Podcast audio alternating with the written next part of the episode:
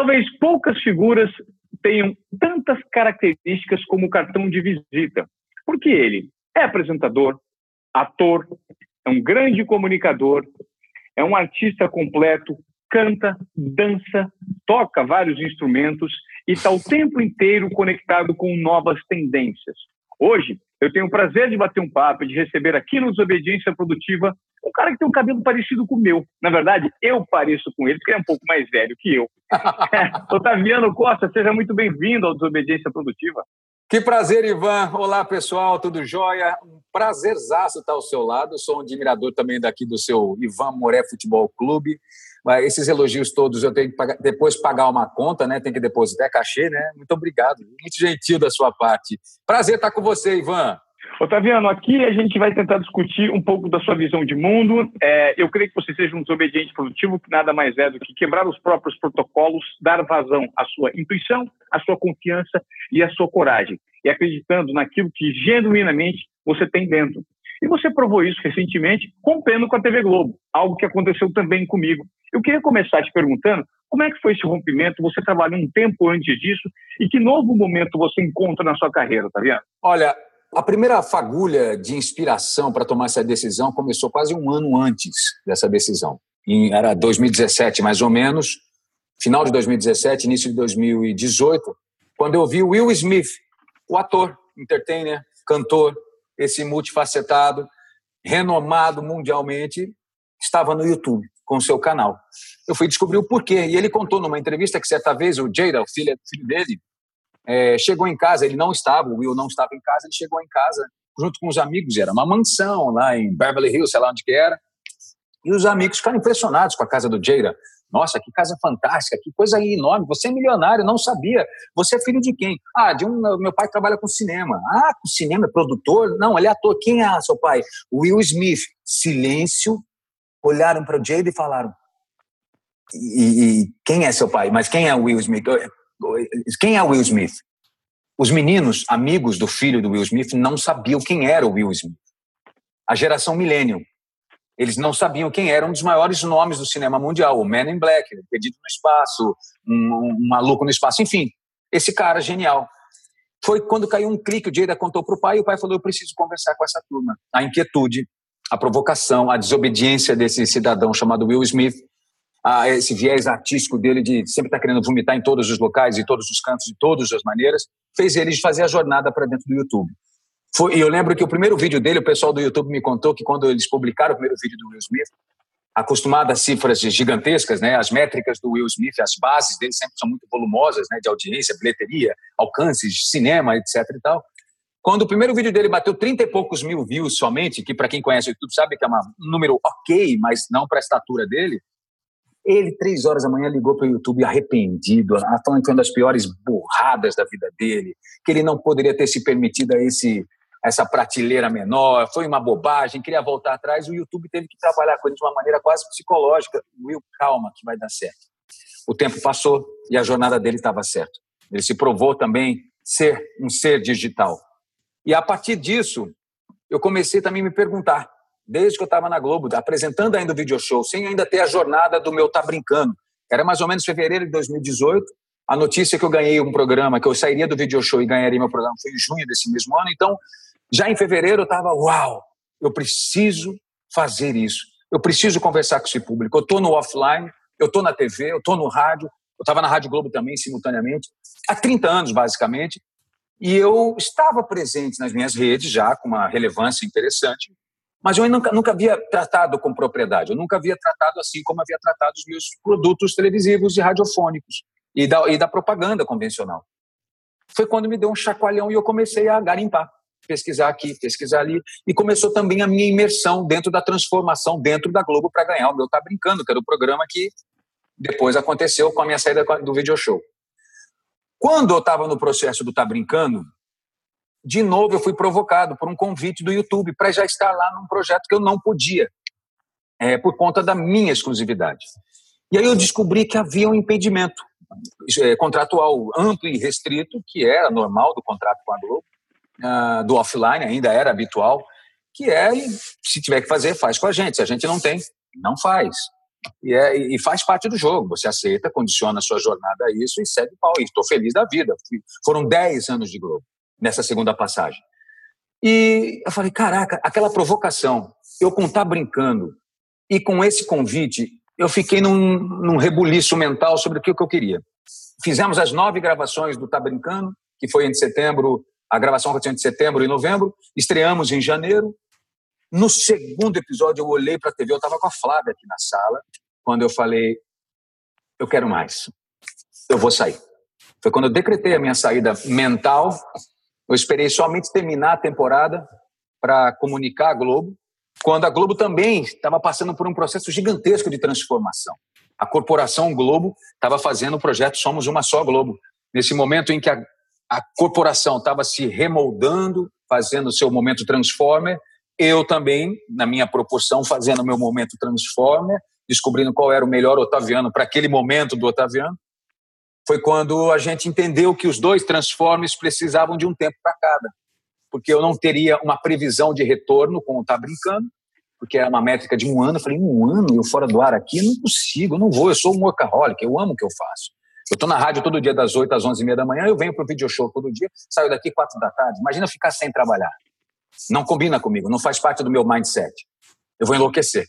Foi quando eu falei diretamente com o Schroeder, falei com a Mônica Albuquerque e eles concordaram plenamente. Vamos cada um nos transformar. E dito e feito, a gente de uma maneira muito respeitosa, muito bonita até, reconheceu os sucessos, as jornadas de vitórias que a gente teve, o carinho recíproco, o respeito recíproco e determinamos viagem solo. E prova dessa relação tão madura e dessa decisão tão legal, cordial entre ambas as partes, eu tinha mais um ano de contrato ainda com a Globo, foi que meses depois o Grupo Globo, o próprio grupo, me chamou para apresentar o Extreme Makeover Brasil pelo GNT, e assim estou. E o meu digital, quando eu resolvi sair da Globo, ele estava pronto já.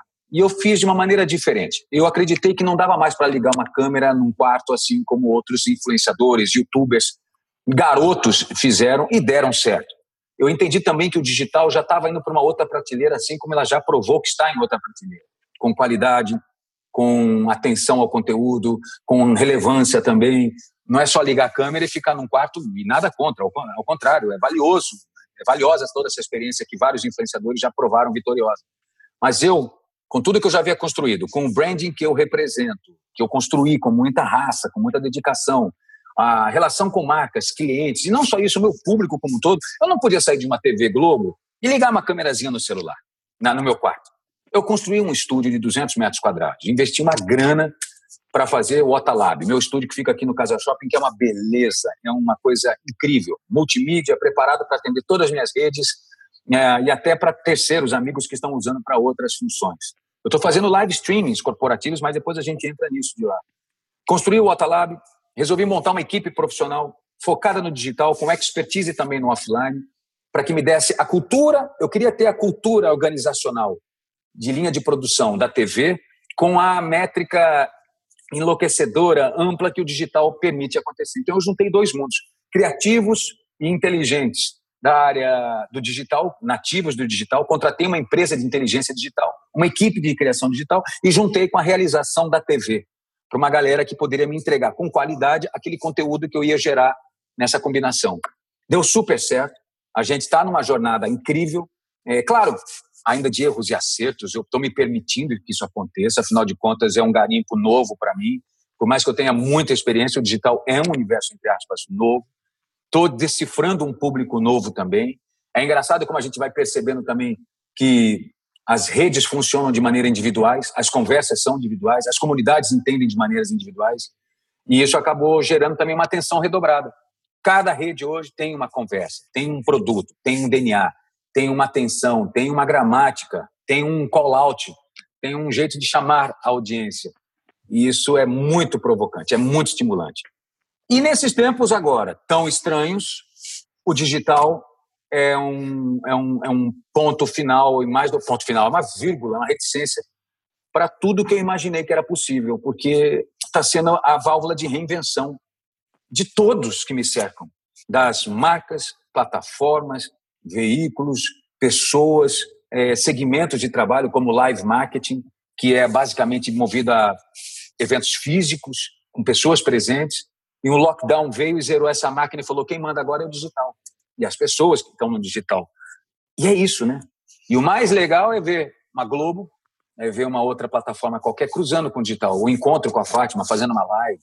O nosso jornalismo fazendo de casa. Os debates sendo interconectados, um cada um em sua residência. Eu estou muito feliz. Eu estou muito feliz. E eu gerei uma campanha aqui de casa agora. Filmei inteira uma campanha com o meu celular, com a minha iluminação, com o meu microfone, com a agência Almap de um lado, produtora do outro, e vai ao ar na TV aberta. Welcome! Impressionante. Otaviano, levando em conta toda essa transformação que você resolveu dar à sua carreira, à sua direção, é, recentemente eu ouvi uma, uma, uma fala super interessante, um cara que você conhece, eu vou até citar o nome dele aqui, o João Pedro Paes Leme, né? Sim, sim, Pedro. que é o nosso parceiro na Play 9 que cuida das minhas redes digitais e do meu canal do YouTube. Exatamente. O João Pedro me falou o seguinte: havia quatro meses que eu tinha saído da TV Globo, ele falou assim, Ivan, para para pensar. Se você tem algum tipo de questionamento sobre o posicionamento que você está adotando, olha para trás e faça uma pergunta a si mesmo.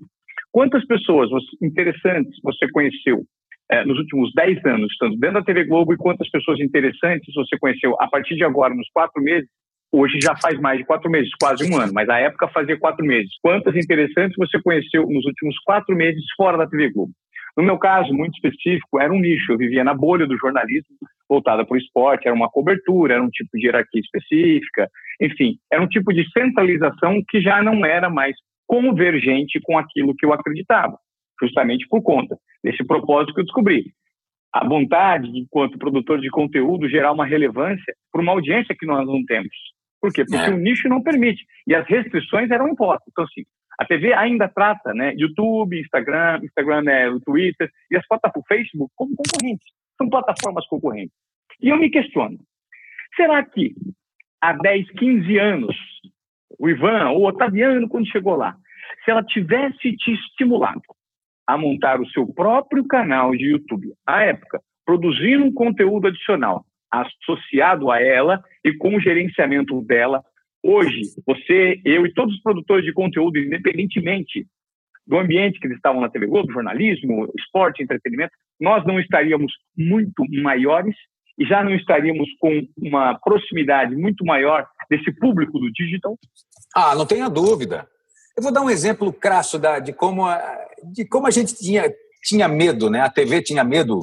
E acho que ainda, talvez, como você disse, trate ainda com certo olhar sobre o muro. Calma, vamos lá é, poucos minutos antes do video show, certa vez, eu vou falar, eu estava fazendo um stories, gravando um stories. Pessoal, tô aqui no video show, daqui a pouquinho, fulano, ciclano comigo, ao vivo, meu, seu, nosso video show. Eu recebo uma mensagem, ó, tá, apaga esse stories. Eu falei, uai, por que, gente?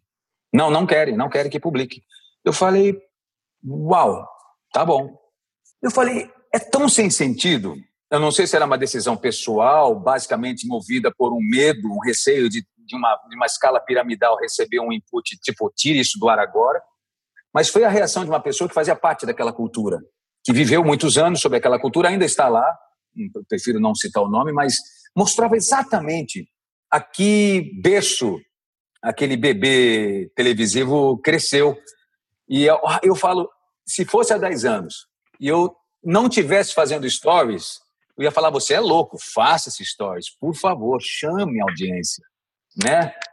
Não tem jeito. É exatamente isso, é exatamente isso. É exatamente... A, gente tem que é, ramificar parte do conteúdo e pulverizar a nossa audiência, a nossa audiência e gerar esse engajamento que, que, que o digital propõe para gente. E esse exemplo que você viveu, eu também tenho um exemplo para dar.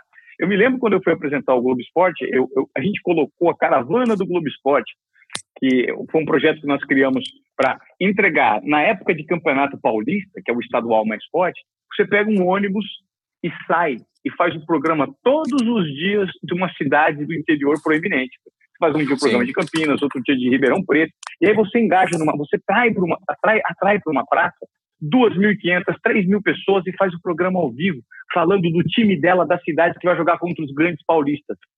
É. Nós éramos recebidos, Otaviano, com um imenso carinho. Eu tentei implementar alguém, um menino, eu pago o menino do meu bolso, ele vai trabalhar as minhas redes sociais, os bastidores, vai editar vídeos e os bastidores para o Clube Esporte. Eu fui taxado de louco. Você está ficando louco, você só pensa em internet. Como só penso em internet? O consumo de internet, o consumo de, isso gera um propósito para as pessoas. As pessoas estão me vendo, querem tirar uma foto, e eu estou produzindo conteúdo e me engajando com aquelas pessoas. E eles é. não entendiam isso, né? E como é difícil você bater, bater numa cultura forjada na hierarquia de uma empresa familiar. Sem críticas à TV Globo, tenho uma enorme gratidão, porque eu lá permaneci 20. Eu cresci, é. eu, eu, entrei com 23, saí com 43 anos. Maravilhoso. Eu também tenho uma tenho gratidão, gratidão enorme. É, mas chega um momento que a gente tem que perceber que o formato deixa de ser convergente e passa a divergir no que diz respeito a propósito, né? Exato. E eu acho que ela já entendeu também. O movimento da, do Grupo Globo, das emissoras como todos, veículos offline, eles já entenderam que é preciso convergir. Tem uma leitura que eu sempre recomendo, você já deve ter lido, que é o Henry Jenkins, A Cultura da Convergência. Um guru do multimídia, né, do conceito de cross-mídia, multimídia, que surgiu na época de, daquele, daquela série Lost e depois American Idol, e ele sempre falava uma coisa clara, nada vai eliminar nada, tudo vai convergir. Tudo vai cruzar, tudo vai se retroalimentar. Você vai só ter que gerar conteúdo para cada conversa ou fazer esse conteúdo atravessar contando histórias diferentes com a mesma timeline. A, a, é, na mesma timeline contar histórias diferentes. E é isso. O Henry Jenkins, que fez esse livro em 2000, a primeira versão em 2001, 2002, 2003, 20 anos, quase 20 anos depois, nós estamos falando dele aqui na essência. É preciso convergir. É muito legal ver a Fátima Bernardes, que é oriunda do jornalismo da Globo, de uma cultura jornalística é, como essa, é, fazendo entretenimento, como ela vem fazendo nos últimos anos, muito bem, aliás, e de repente ali na, na, na, na no seu estúdio, ninguém, vazio, sem auditório, com quatro pessoas no mosaico é, remoto, online, conversando com essas pessoas. Então, é genial entender que ele estava certo há tantos anos atrás. E eu acho que o clique aconteceu. Não só à toa o Globoplay se tornou prova desse investimento gigantesco no OTT deles, cada vez mais G-Show, cada vez mais os canais que conversam com seu conteúdo são propagadores dessa extensão. Eu acho ótimo. Olha só o BBB no Twitter. A prova que a TV, Ivana, a gente não pode ignorar isso. A TV vai fazer parte da cultura brasileira durante muitos anos ainda. Faz parte. O tripé, o tripé é novela, jornalismo e esporte ainda vai ser, claro, com a linha de entretenimento, de shows, etc. Vai levar muito tempo a nossa cultura televisiva brasileira mas ela vai cada vez mais ter que conversar com essa realidade. Todo mundo vai ter um celular daqui a mais X anos, que eu não sei exatamente quando. O 5G está chegando, vai ser democratizado. O objetivo da, da tecnologia é se baratear para que o custo na ponta seja cada vez menor, para esse cara lá em Churuminhaçu, no interior da Bahia, na divisa com sei onde, tenha o seu celular e assista a minha, você aqui ao vivo, ou a novela da Globo. E vai ser é. isso. Eu vou dar uma pequena pausa aqui na nossa conversa para fazer um convite para você ouvinte. Se você tem curiosidade para saber como funciona o mercado na China, que dizem que vai conquistar o mundo em breve, e eu acredito nisso, ouça o nosso podcast China e o Expresso para o Oriente. Tá imperdível. Eu bati um papo com três meninos surpreendentemente inteligentes. Eles estudaram nas principais universidades lá da China, falam mandarim, montaram uma venture capital, que é um capital de risco, e eles vão explicar como está funcionando o mercado chinês e por que ele vai invadir o mundo em breve. Fica meu convite então para a China e o Expresso para o Oriente. Eu acho que a única diferença, é, Ota, é que o nível de relevância é, ele está migrando completamente. Não vão existir mais Williams Bonner, Gal, Galvões Buenos, da mesma maneira que a gente consumia, consumia antes. Ah, é. Porque você abriu essa conversa explicando justamente isso. Se a gente for fazer um paralelo entre o que o Will Smith significa para a indústria né, do entretenimento, e os filhos, os amigos dos filhos não conheceram Will Smith, isso gerou uma sinalização. Essa nova cultura não consome mais TV. Né? Os meus filhos não sabem o que é TV. Eles são, eles nasceram hiperconectados, né? com uma interface muito mais intuitiva desses é, devices que nós temos hoje. Então, isso é um fato. Se você quer propor relevância, vá para o digital. Agora, eu quero entrar num ponto interessante com você. Porque o digital, da mesma maneira que ele te facilita, você pode começar agora, e as pessoas que têm é, autenticidade e personalidade, elas conseguem veicular conteúdo de uma forma muito bacana. E são as mais valorizadas é, no é. digital. Eu queria que você me falasse dessa dificuldade da tentativa e erro, que é uma metodologia que você tem que adotar no digital. Você deve ter um Instagram público, o YouTube é outro público, é outra métrica, o Twitter é outra métrica. Como você lidou com isso ao sair de uma grande corporação e ter que desbravar esse novo formato de algoritmos e fazer a leitura da tua audiência? A, o melhor local para definir isso é que errei, não tem problema e vamos em frente. Eu acho que o melhor local é esse. Eu não tenho ninguém para falar errou, vamos sair do ar, errou, muda tudo agora. Não tem a, não tem a válvula de pressão que está o tempo todo apitando para explodir. Porque a gente entende que uma corporação do tamanho da Globo é, um, é, é muito grande a pressão para os resultados. Faz parte, é, nós acostumamos com isso. Nós vivemos nessa arena há muitos anos. A gente não se incomodava com isso. Mas tem umas horas que você fala assim: o teste, às vezes, não acontece por medo do erro. Então, muitas vezes, ah, não vamos fazer porque não vai dar certo, pode não dar certo, vai gerar maior desgaste. Não vou testar? Não posso abrir esse programa. Eu lembro de várias tentativas no video show gente, vamos abrir lá de baixo, eu chegando no Calhambeque, não sei o que lá, mas ó, talvez não fique bom, vai gerar. Né? E não testávamos. O Calhambeque ficava parado no pátio, estava ali a, pouco, a 200 metros da gente. E falava, por quê? Porque havia uma, uma, uma cultura de que o, o, o, teste tem que acontecer sob métricas muito exatas. Ou seja, o... é a falta de desobediência produtiva, né, Otaviano? Eu acho que tem isso, acho que faz parte da cultura. Você tem que desenhar um arco, uma parábola de acontecimentos que você consiga prever o resultado absolutamente para que, claro, dá para se entender, os resultados financeiros sejam relevantes, a audiência seja relevante, é, e, e, e, mais do que isso, branding, né, do caso de uma cultura, de uma corporação como a Globo, não seja colocada em, em questão, em xeque, né? A Globo sempre foi muito histórica e valiosa por sempre colocar produtos que dão certo, produtos que acontecem, produtos que resultam, né? é, produtos que são bem programados, a elaboração da curva. Mas nos últimos anos a gente entendeu também que os erros acontecem e podem acontecer e devem ser administrados de uma maneira muito tranquila, como o digital permite. O digital a gente erra dez vezes, né? E lá você não tem a possibilidade de você errar, porque um erro significa um deslize muito grande, em muitas oportunidades imperdoável, né? Por conta das métricas da corporação que eram muito rígidas. Ainda são, né? Eu acho que devagarzinho eles estão fazendo o clique para cada vez mais entender. A live do Alok, olha a live do Alok, a live do Roberto Carlos. Isso são testes, isso são pilotos que estão acontecendo por conta dessa demanda, dessa, dessa desse cenário que está impondo uma condição de reinvenção, de recodificação, de reformata, reformatação. Então, quando a gente podia fazer isso com muita tranquilidade, muito, muito, muito fôlego, entre aspas, a gente não fez. Agora está sendo obrigado a fazer sob muita pressão. Então, e, e, a gente vê que é possível. Tem um erro aqui, tem um erro ali, tem, mas está acontecendo. E ao contrário dos tempos é, é, anteriores, você não é julgado à morte, né? Você não é, você acontece, erra e pronto, porque tem tanta gente arriscando. Se você olhar hoje a prateleira de riscos do cenário do jornalismo, entretenimento, até da dramaturgia brasileira, é gigantesco. Quantas lives dos sertanejos podem dar errado, das cantoras famosas, dos cantores, todo mundo se descascando, todo mundo tirando suas capas certinhas e falando assim: eu posso errar, eu estou aqui, eu estou na minha casa, eu estou fazendo isso para agradar vocês, eu não posso me dar o, o, o, luxo de dar um pequeno erro, seja ele técnico, de conteúdo, de formato. Pode, o jornalismo, senão não vai fazer. Então, acho que a gente agora, sob pressão, está suscetível aos testes, aos bons testes. E aí que saem os grandes resultados. É daí que a gente consegue ver que é possível sair dessa, dessa janela obediente e improdutiva. É, e agora a gente está tendo, ser, tendo que ser desobediente e produtivo. Qual foi o grande aprendizado que você teve a partir do momento que você começou a empreender no digital, principalmente no YouTube? Que eu vi que você teve uh, uma, uma, uma estreia avassaladora, eu acompanho você lá no YouTube, você faz conteúdos dos mais diversos formatos, mais diversos temas. Você consegue é, navegar em várias frentes, não, tá vendo? Porque você é palhaço, você é um cara inteligente, você canta, você dança, você interpreta, você entrevista. Como tem sido fazer essa curadoria de conteúdo para seguir um foco específico num meio tão selvagem quanto o YouTube? É respirar fundo muitas vezes. Eu acho que eu, por ser esse artista tão, tão aberto, tô open wide para tudo, eu acabo gerando riscos contínuos e eu não tenho medo deles.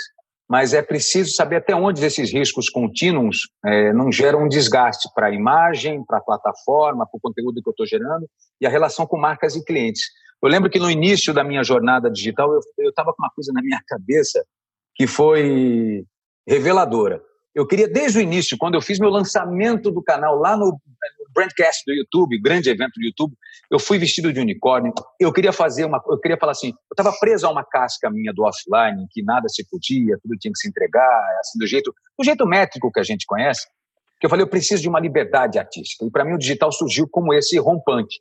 E eu tinha nessa, nessa cabeça que eu falei assim, eu quero vestir de unicórnio, eu quero ir para a rua, eu quero brincar com a população, eu quero fazer um escarcel no meio dessa galera, eu quero me sentir livre. Era essa frase. Foi tão ridículo o que eu fiz com o unicórnio, foi tão ruim o vídeo que foi. Só que você fica embalado por um encantamento. Você fica embalado pela mágica que essa proposta nova, essa liberdade nova te dá. E muitas vezes eu ficava lembrando, puta, que, por que, que ninguém me avisou, que nem me avisavam lá na Globo? Por que, que ninguém falou, para? Por que, que ninguém não me trouxe, me deu uma, aquela consciência de que eu estava com a liberdade exagerando na dose? E eu comecei a exagerar nesses unicórnios. Então eu comecei a arriscar muito, ficar over, passar do ponto, entregar conversas erradas com a plataforma certa.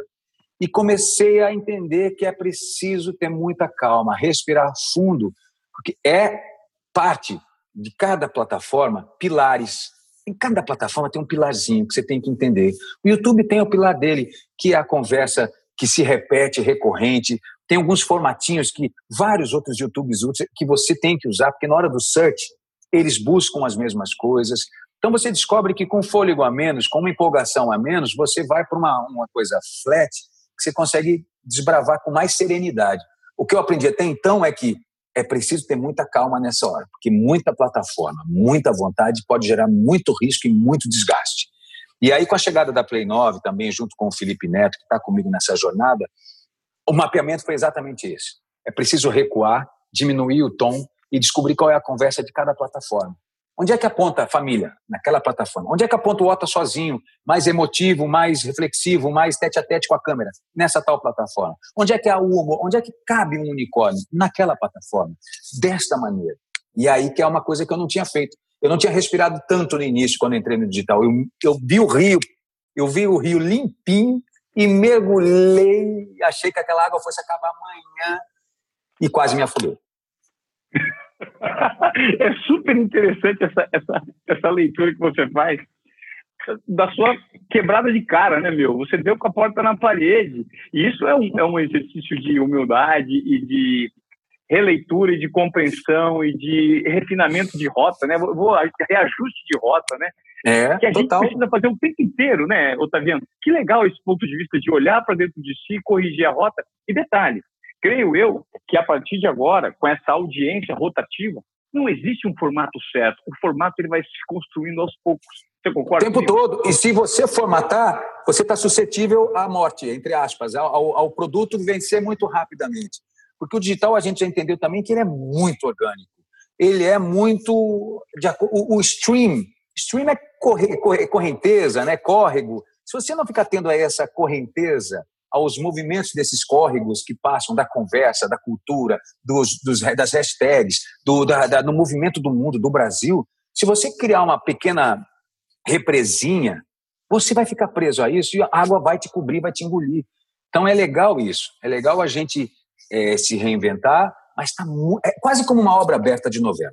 É quase como um personagem que entra numa novela sem saber como é que vai terminar. Você tem que receber a cada semana o autor com os inputs. Porque você fala assim, ah, vou fazer meu personagem de ser tão bonzinho. Não faça isso. Não faça, porque daqui a pouco o autor vai inventar que ele é um assassino profissional e você não tem, de frente de um filme, o background do personagem para te defender na sua construção do, do personagem. Por isso que a Flávia, quando entra na novela, ela começa flat, porque ela sabe que as curvas são para cima e para baixo no desenho do autor. Só o autor sabe o que vai fazer com o personagem. E muitas vezes o público é quem dita isso. O público gosta do caminho do personagem gosta do tom, gosta da cena com fulano, gosta da contracenada com a história. É exatamente a internet. O, a, o, público vai ditando, a comunidade vai ditando, o mundo, o movimento das redes, das timelines, e se você não se movimentar com ela, não formate, senão você vai estar empacotado. É muito interessante essa sua visão, e agora eu quero te fazer uma outra pergunta. Onde é que você busca inspiração e uma curadoria né, de conteúdo para você é, manter a sua rotina? Porque, cara, uma pessoa com o nível de expansão que você tem de mental e de ação, é, hiperconectado, hiperativo, que gosta de trabalhar muito, de realizar muito, e também com muitas características, bicho, eu vejo você cantando, cara, eu fico louco. Eu falei, esse filho da mãe canta bem pra caramba, toca piano. Esses dias estava tocando Bruce Hornsby, tem um baita vozeirão. Você me mandou áudio no WhatsApp. A Mari falou assim, minha mulher, Nossa, mas que voz é essa? Você é um otaviano. Então, assim, você é multifacetado, né? você tem diversas facetas. E eu creio que, de um ponto de vista específico, isso pode até atrapalhar.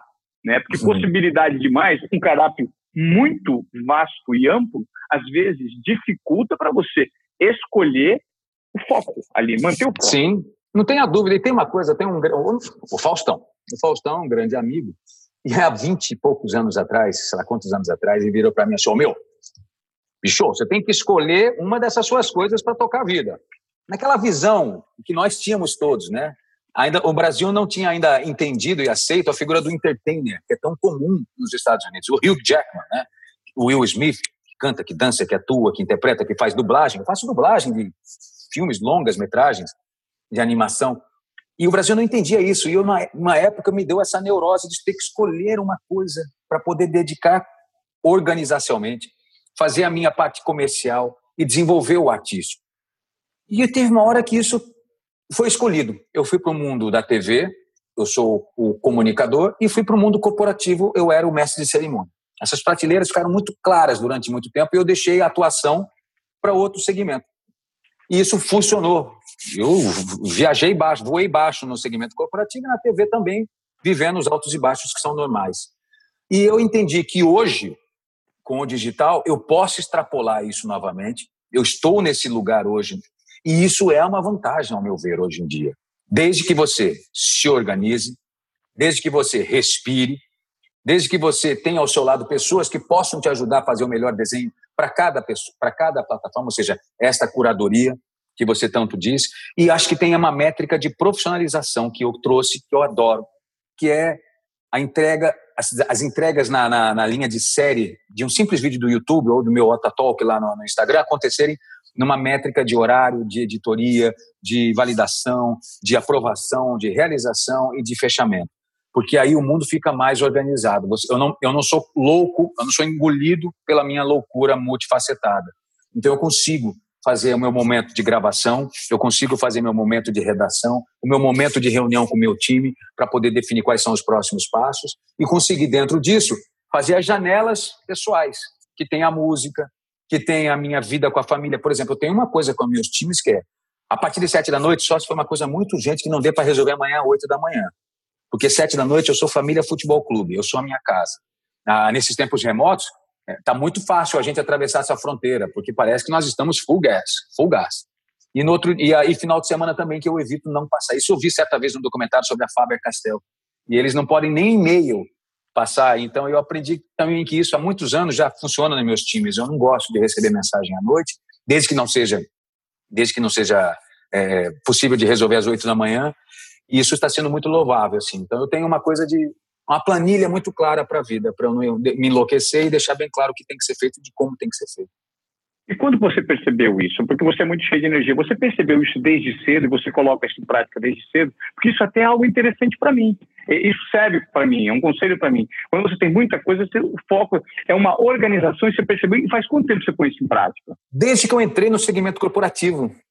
É engraçado que todo ano, toda, to, toda a minha vida, eu sempre tive a prateleira da loucura, do estriônico, do artista, do entertainer aqui na televisão, na rádio, etc. e tal. E do outro lado, o MC, tinha que e gravata, conversando com os CEOs, trocando, com, ouvindo, ouvindo, ouvindo gênios da administração, aulas. Eu tive faculdades inteiras de aprendizado com grandes líderes, assim como você também tem contato, mas imagina isso aos 20 e poucos anos, isso vem desde sempre. E é legal eu ver pessoas que eram gerentes e hoje são líderes de grandes corporações. E eu vejo também as grandes palestras, né, ali sentadinho na coxia, vendo você fazendo a sua palestra, vendo o Bernardinho, vendo o Paulo Storiani, vendo é, o Portela e vendo tantos outros, Bill Clinton e assim por diante. Isso é genial. E isso, é, com os inputs, eu sempre fui anotador. Eu sempre fui um ser anotador. Eu sempre anotei muitas coisas. Eu tava, eu fui, outro dia eu fui ver o um negócio do Tony Robbins, aqui pessoalmente no Rio, acho que ano passado. Eu estava naquele processo de reinvenção e fui ver o Tony Robbins pela primeira vez, depois de tantas vezes. E fui lá e fiquei vendo, é, gostei, não vou falar que eu me encantei, mas eu anotei coisas valiosas, porque eu acho que a gente tem que tirar da colheita aquilo que lhe serve, aquilo que quais são os melhores grãos para sua para sua reflexão.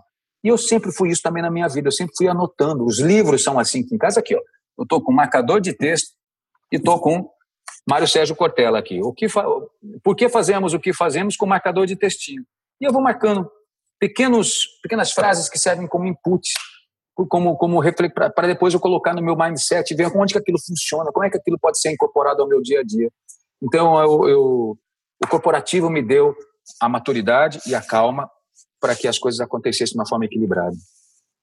É, Ota, nesse período de pandemia, é, muita gente dá o tipo de interpretação que a sua mente alcança, né? Tem gente sofrendo, tem gente que sequer tem alcance mental, porque está sofrendo com o estômago, porque não tem o que comer, né? E é. a gente, infelizmente, quer dizer, a gente felizmente não faz parte, infelizmente tem esse cenário, e felizmente, assim, até do ponto de vista meu, eu não quero que as pessoas entendam egoísmo, mas nós não fazemos parte disso. E temos como é, separar o joio do trigo e extrair lições que sejam interessantes do que diz respeito ao entendimento pessoal mesmo e qual é a nossa relação com o planeta. Você acredita que esse vírus ele chegou de certa forma como uh, uma forma de tentativa de cura para um mundo sem paciência? Eu acho que são, olha, são vários fatores que esse vírus vem como test and drive, né? Vem para testar o ser humano e ver o que sai. Mas é uma visão que parece ser pessimista, parece ao contrário do meu do meu do meu do meu fator positivista. Eu sou muito para cima, eu sou motivador, eu sou adoro estar por esse olhar quase poliana da vida. Eu acredito que quem é o que é não vai mudar com ou sem o vírus. Eu acho que assim como na guerra, tem um exemplo que é muito claro. Eu vi um documentário que chamava Why We Fight. Por que nós lutamos? Por que, que as pessoas vão para a guerra? E mostra a evolução ou a involução dos motivos que faziam os Estados Unidos e outras forças militares irem para as guerras. E com o andar dos anos, as pessoas foram diminuindo o entendimento do porquê nós lutamos. Why we fight na época do Hitler é porque é um opressor, um ditador, um desgraçado que quer dominar o mundo. Vamos lá, 93% de aprovação. Vou fazer um para aí, aí, Vietnã. Por que estamos indo para o Vietnã? Ah, porque umas tropas francesas, é, uma possessão, é, é enfim, a gente, 40 e tantos por cento. Já na guerra do Iraque, 91, por que, que nós estamos indo lá? Porque um ditador, ditador é porque é do petróleo, 23% de aprovação. Cada hora ia diminuindo. E aí tem um outro para um outro local ali de conversa que falam que o professor do Arkansas que vai lá para a luta, ele vai para a luta, mata, é, faz o que tem que fazer durante a, durante a guerra, vive aquele cenário de estresse psicológico, de um ambiente terrível, horrível, do horror, pelo horror. E quando ele volta, ele é o professor do Arkansas, ele volta para dar sua aula. Como existem outras pessoas que vão para a guerra e voltam lunáticos, voltam terríveis. Durante a guerra já se tornam assassinos, já se tornam piores. O que, o que fala no documentário, em síntese, não sei se eu fui claro agora, é que a guerra somente revela aquilo que a pessoa é de verdade. Então, a gente, eu acredito que o professor do Arkansas, ou seja, no Brasil, o professor que enfrenta isso agora, está fazendo aquilo que ele acha que tem que fazer. Não precisa, com ou sem vírus, mudar o seu jeito. Eu acho que as pessoas, elas estão presetadas já na vida, elas já estão com seu mindset. Os negacionistas estão aí negando, as pessoas que estão indo para a rua por vaidade, por uma visão egóica.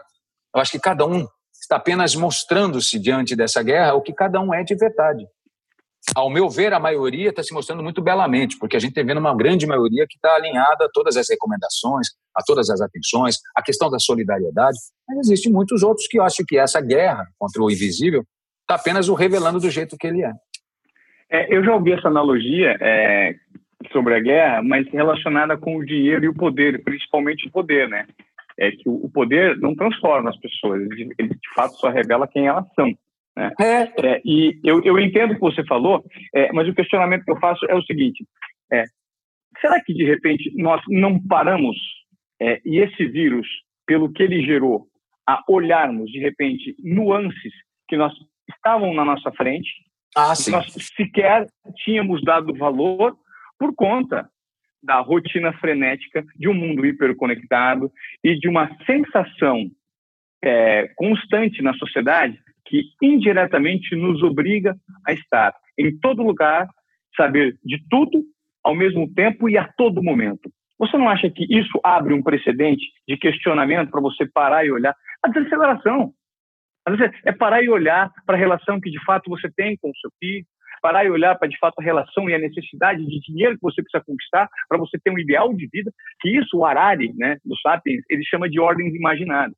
Você perguntou, por que, que as pessoas vão para a guerra? Por que, que o Hitler consegue? Porque são ordens imaginadas. Por que, que as pessoas acreditam em um Deus? A igreja é uma ordem imaginada.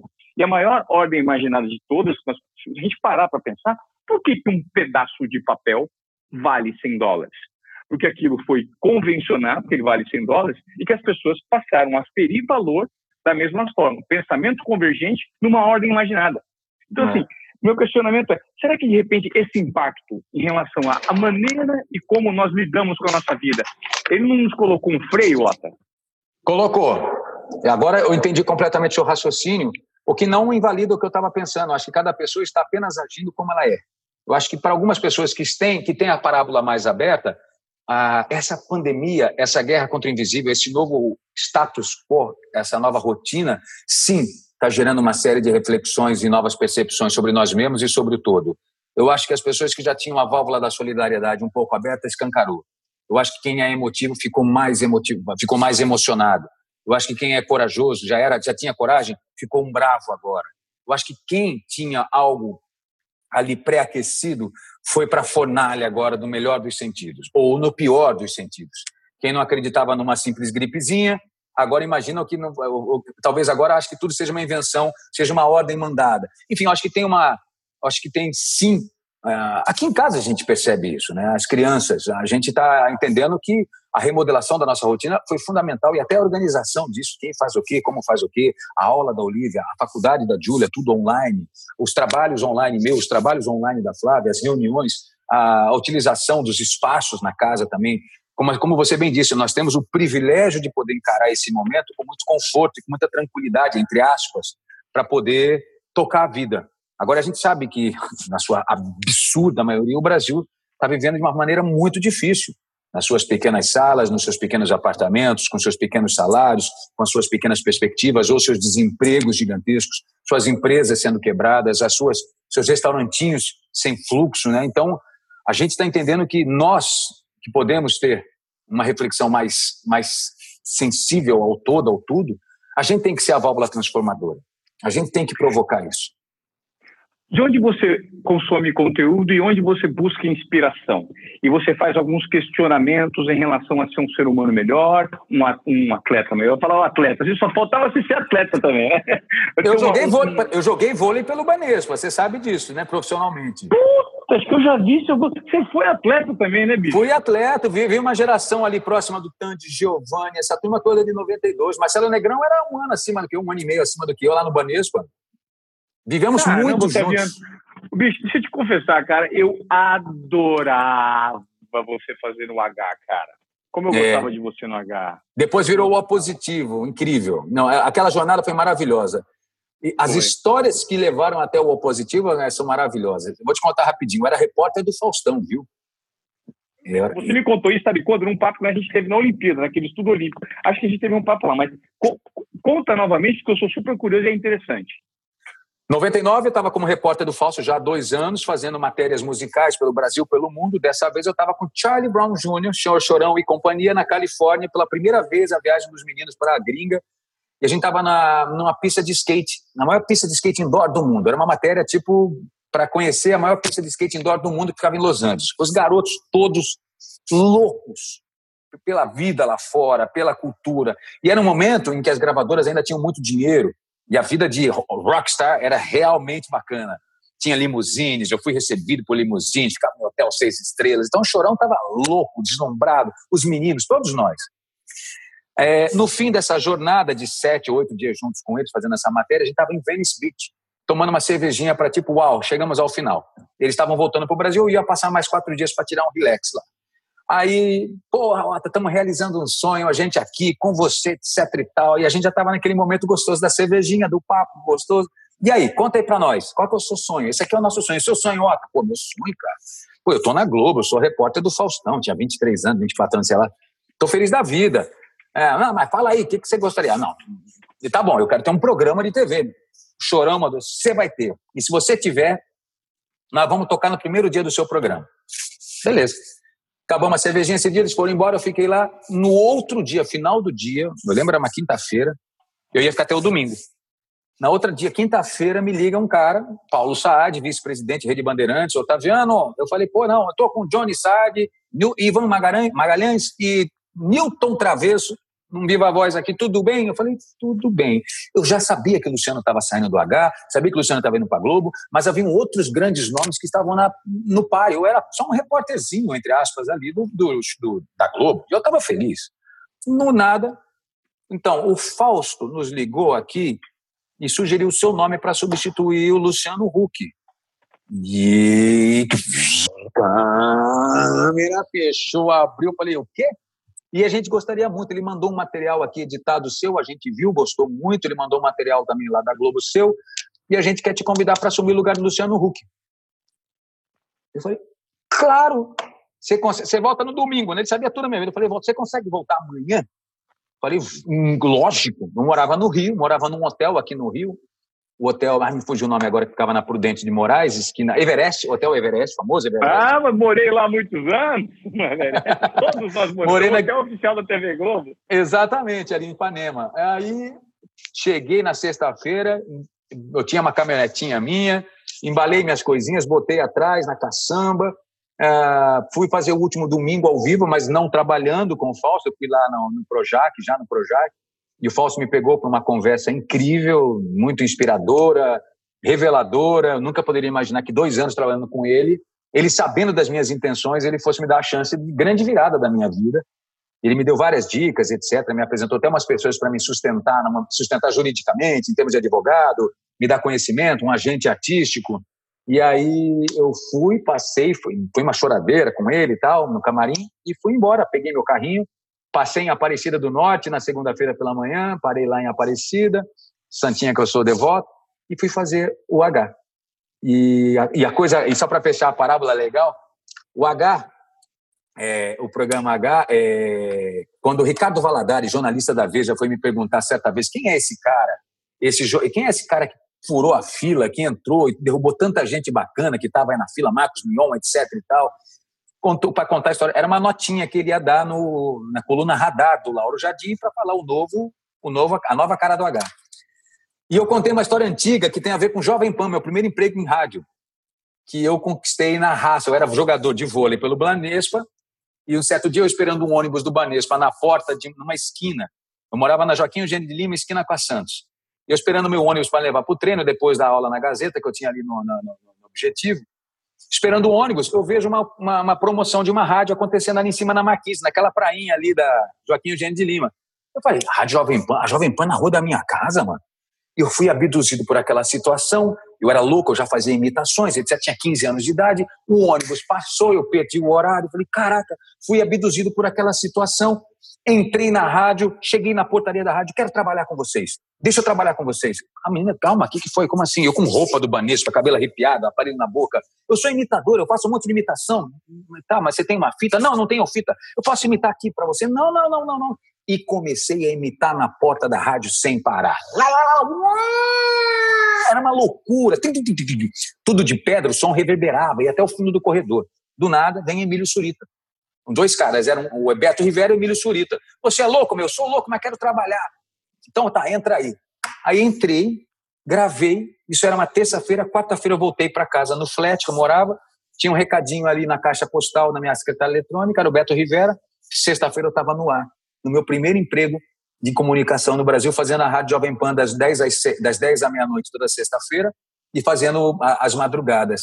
Contei para o Ricardo Valadares essa história, para falar quem é esse nova cara do H, quando ele falou assim, não, não, peraí, deixa eu ligar aqui. Ele ligou para o editor e falou assim, a história é muito legal, não dá para fazer só uma coluna, me dá uma, me dá uma página na área, me dá uma página, não consigo.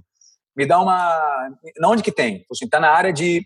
Tem na área, tinha uma área na Veja que era de formação profissional, esqueci dicas sobre profissional, mercado de trabalho, e o título da matéria, que foi uma página inteira, foi assim, é, cara de pau ainda é um novo negócio, conheça a história do novo apresentador do H. E aí Caramba, é uma página inteira, inteira a respeito desse garoto que com cara de pau conquistou seu primeiro emprego na TV, na rádio. Que, que legal, tá vendo? Cara de pau, você é cara de pau pra caramba, né, meu? Até hoje é um cara de pau, né? É, e eu acabei não te respondendo a pergunta, onde é que eu, onde é que eu me inspiro? Onde você, onde você pensa conteúdo, onde você se inspira? Você se inspira nas pessoas simples da vida? As pessoas simples te ensinam? Ah, porque tudo. elas me ensinam muito. Muito. Olha o Extreme Makeover. Olha, as experiências que eu tenho de vida com contato com o público são as mais inspiradoras possíveis. É a melhor reverberação do seu trabalho. É o, é, é o contato que me ilumina. É, é, onde eu me recarrego, é onde eu brinco, é onde eu viro o Otaviano lá de Cuiabá, é onde eu sei que a válvula, de, é onde eu sei que minha jornada está num bom caminho. Eu fico triste quando às vezes eu entro em algum lugar, não tô, isso não é vaidade, isso é do ser que gosta de ser contato. Hoje, para mim, é uma droga não ter o público como contato, não estar perto deles. O Extreme Makeover agora foram três meses de imersão no contato com pessoas comuns diariamente, dos funcionários da obra até as famílias, passando pelas famílias das famílias. Uau! E é muito inspirador. E eu percebo também em vários outros recantos de conteúdo. Né? Nos, nos, é lógico que eu fiz meu trabalho de casa. Eu olhei quem são os 20 influenciadores do Brasil.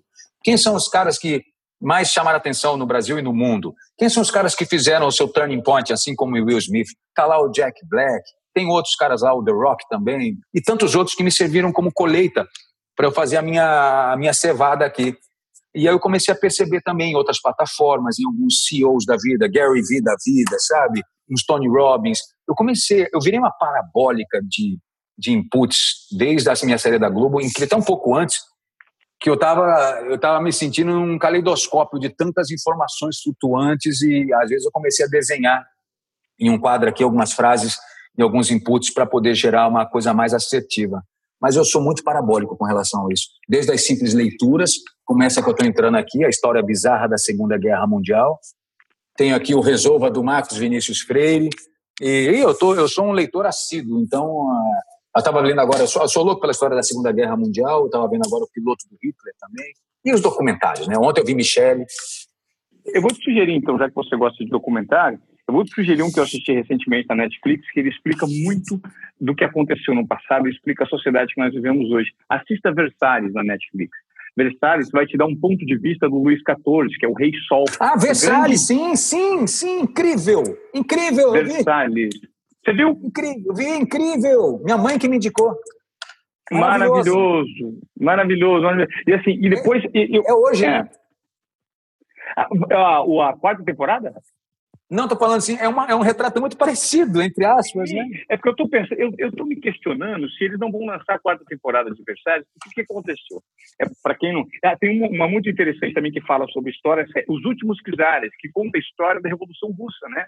Que aconteceu ah, eu não no, vi. Início, no, é, no início de 1915, 1910, 19, a dinastia dos Romanov como aconteceu toda a Revolução Russa, que tirou do poder os czares por meio do Rasputin, que é um cara super interessante. E quando você me fala de Versalhes, o rei Luís XIV, que é o rei Sol, que construiu Versalhes, aquela, aquele luxo estratosférico, talvez algo comparado só com os faraós do, do, do, do Antigo Egito, Sim. ele vem numa narrativa de luxo e de opressão do povo, que duas gerações depois, Luís XVI teve o pescoço cortado, quando aconteceu a Revolução Francesa, que provocou toda a mudança do cenário mundial que convergiu no que a gente vive hoje.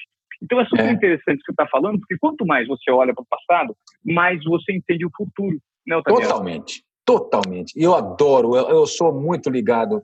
A história americana também me inspira muito, desde a Guerra da Secessão, passando pela Guerra Civil deles, enfim, por tudo que eles passaram politicamente para a construção daquela democracia questionável ou não, enfim, cada um tem o seu olhar. A, a, a, própria Rússia, eu tive visitando a Rússia recentemente com a Flávia, que história fantástica também. É. A, a, a história da Segunda Guerra Mundial, no, no, tanto pelo olhar do Winston Churchill e todo o povo inglês, você pega os franceses também, os poloneses, os russos na Segunda Guerra Mundial, enfim, acho que tem tanta colheita do passado que serve exatamente para se perceber o futuro, o que nós estamos vivendo hoje. Ah, em meio a todo esse momento, esse, esse, esse, essa efervescência de ideias, de atividade cerebral, o Otaviano também às vezes é frágil, se mostra triste, se mostra meio para baixo. Quando acontece isso? Ah, olha, eu, vi, eu, tinha um terapeuta reikiano, um psicólogo terapeuta reikiano, Edson, era genial, ele é genial, porque ele falava o seguinte, o ser humano tem mania de tratar com muito louvor as suas alegrias, mas com pouco respeito às suas tristezas. Ou seja, toda vez que tem uma coisa alegre, ele celebra, abre uma champanhe, ele rasga o peito para o mundo, estou feliz da vida. E quando não, e quando bate a tristeza, ele não valoriza a tristeza na mesma métrica. Não não sai gritando estou triste, mas saboreando entre aspas esse recanto da alma também. Porque ele falava assim, e aí não, parece que ele ignora, parece que ele quer mostrar que ele é forte, ele não quer viver aquilo, ele quer passar que está bem para os outros. Eu estou feliz, seja numa separação, num insucesso, numa jornada fracassada, seja numa frustração. E ele falava o seguinte: o ser humano parece uma cômoda que está numa vizinha, numa, numa, numa, uma mudança, cheia de gavetas abertas, e de repente ele fecha tudo muito rápido e não entende o que aconteceu com cada gaveta e não fechou com jeito. Nesse caso, as tristezas. E na primeira mexida dessa cômoda no caminhão de mudança, as gavetas todas vêm simultaneamente abertas viram uma bagunça no cérebro. Por isso que dá depressão. É por isso que as pessoas vão para um mergulho, às vezes, incontrolável das suas emoções, porque elas não souberam lidar com a parte que lhe, que lhe era cabível. Eu, quando eu estou triste, eu vou para o meu recanto. Eu vou para o meu, pro meu, pro meu silêncio do guerreiro.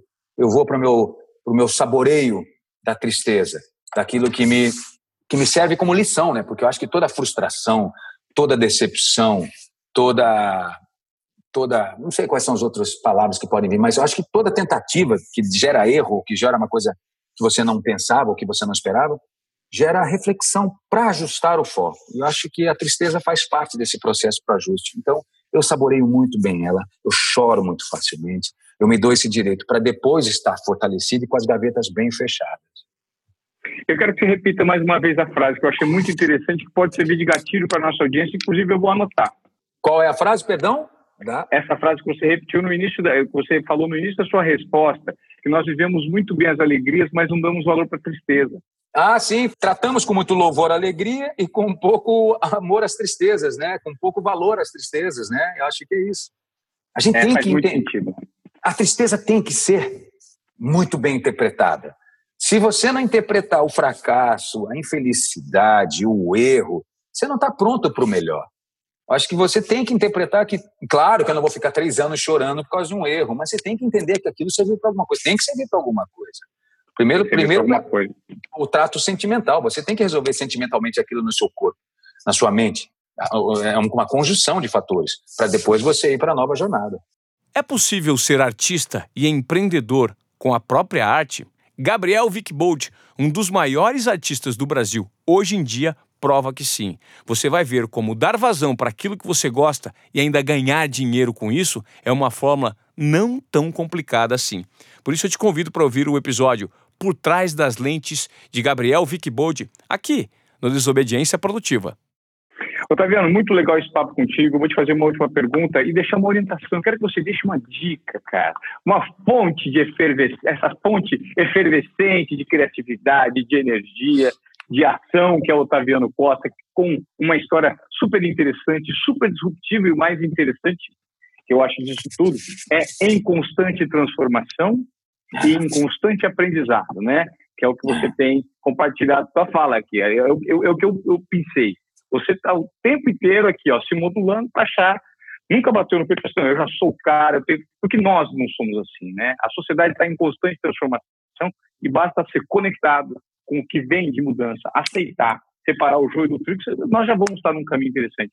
Dá uma orientação, uma dica do Otaviano para quem hoje precisa ser um pouco mais desobediente, só que de uma forma produtiva, respeitando aquilo que bate aqui. Ó. Uau, Ivan, eu sempre segui muito meu coração. Eu sempre ouvi muito meus instintos. A minha intuição sempre foi muito valiosa mas ela nunca foi poder supremo. Ela sempre encontrou um valente combatente que é a razão. Então, o que gerava para mim sempre a estratégia. Eu sempre pensei muito antes de tomar a decisão do coração. Não, não demorava muito, mas eu raciocinava um pouco. Eu pensava na métrica. Eu imaginava a parábola da obra aberta do autor de novela. O que é que pode acontecer lá na frente? Claro, muitas vezes eu não, nunca vou saber exatamente o que vai acontecer mas eu tentava elaborar uma, uma imaginação dos resultados.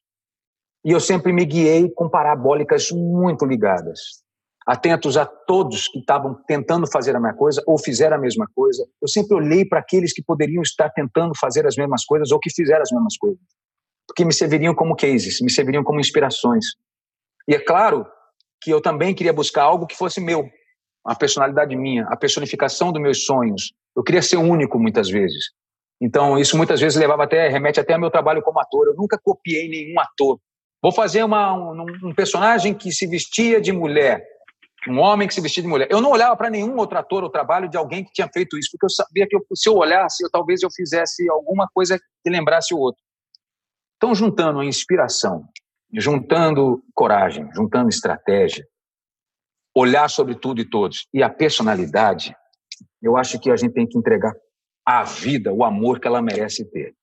E a minha vida se refere à família, se refere ao meu trabalho e às coisas que eu faço para os outros. Então, eu, se é que eu sirvo de inspiração para algo ou para alguém, eu só digo o seguinte: entregue-se, se jogue para a vida, aposte, seja desobediente, produza, pense em você, pense nos outros, pense no que o coração manda, mas pense no que a mente fala e faça a sua jornada do herói. Se tiver que morrer na frente, renasça novamente, e faça a sua vida valer a pena, desde que a sua jornada não seja pequena.